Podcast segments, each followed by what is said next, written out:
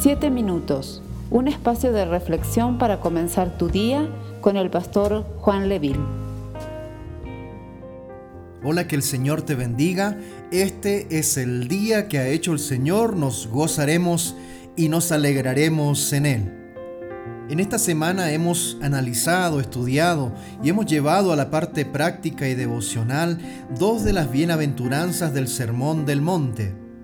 Mateo capítulo 5, verso 4 y verso 5 dice así, Bienaventurados los que lloran porque ellos recibirán consolación, y bienaventurados los mansos porque ellos recibirán la tierra por heredad. La historia cuenta que en China, una persona común y corriente varias veces dejó caer un pequeño fragmento de hierro sobre una hoja y observaba mientras esta hoja flotaba en el agua. Cada vez que la hoja dejaba de dar vueltas, siempre terminaba indicando hacia la misma dirección. Muchos historiadores y arqueólogos han determinado que esta fue la manera en que se descubrió el uso de la brújula. Esto fue descubierto muchos años antes incluso de que la Biblia fuese escrita. Ellos no tenían la concepción de lo que significaba el norte y el sur, que es el alineamiento natural que busca cada fragmento metálico. Y por mil años nadie descubriría por qué esa pequeña pieza de metal se comportaba de esa manera sobre la hoja en un pote con agua. Años más tarde y en base a este descubrimiento, la brújula sería utilizada por los marineros y los viajantes para que pudiesen llegar a su destino final. De igual forma, amada iglesia, la palabra del Señor, la Biblia, es nuestra brújula, la cual nos conducirá hacia nuestro destino final, que es estar toda una eternidad adorando a Dios. Muchos estudiosos y eruditos de la palabra del Señor han llegado a establecer que el Sermón del Monte, en donde están las bienaventuranzas, es el libro de leyes o la constitución de los habitantes del reino de los cielos. Es por este motivo que la palabra del Señor viene a ser la guía principal de vida para cada uno de nosotros.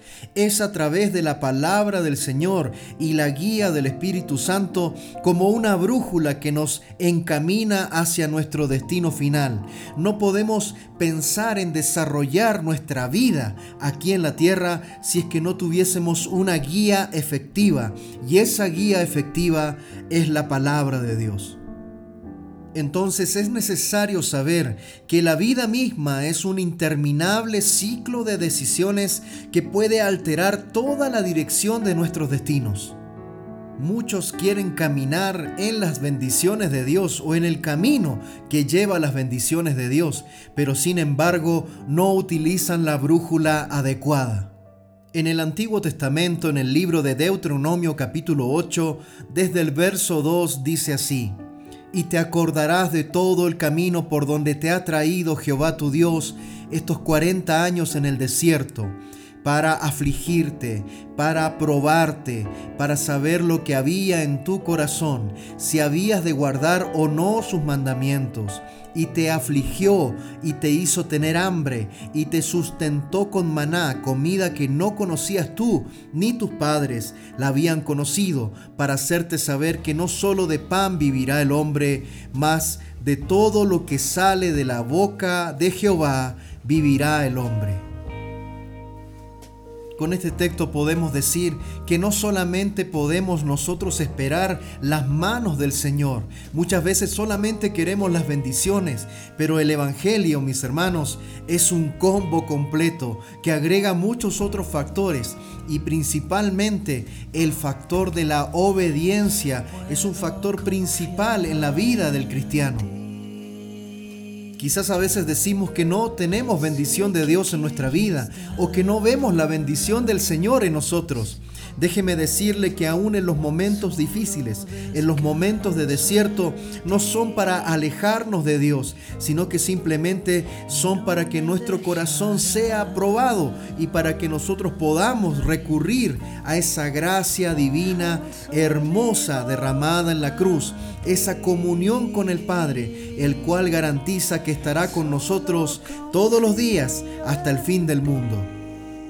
Muchas veces la aflicción que podemos vivir, Dios la permite simplemente para que podamos desarrollar un hambre por su presencia, un hambre por su palabra, un hambre por todo lo que viene de Dios.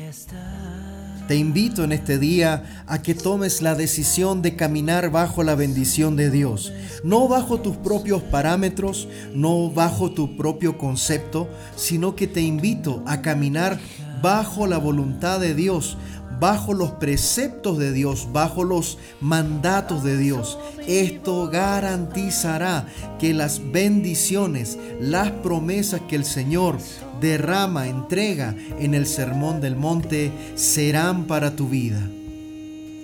La vida no le ha hecho nada a usted que Dios no pueda usarlo para bien si usted se pone en sus manos. Recuerde este concepto en este día. Las obras milagrosas de Dios fueron el resultado de una insaciable hambre por un cambio. Que el Señor te bendiga en esta mañana. Esperamos ser de bendición para tu vida. Comparte este mensaje con familiares y amigos. Que Dios te bendiga.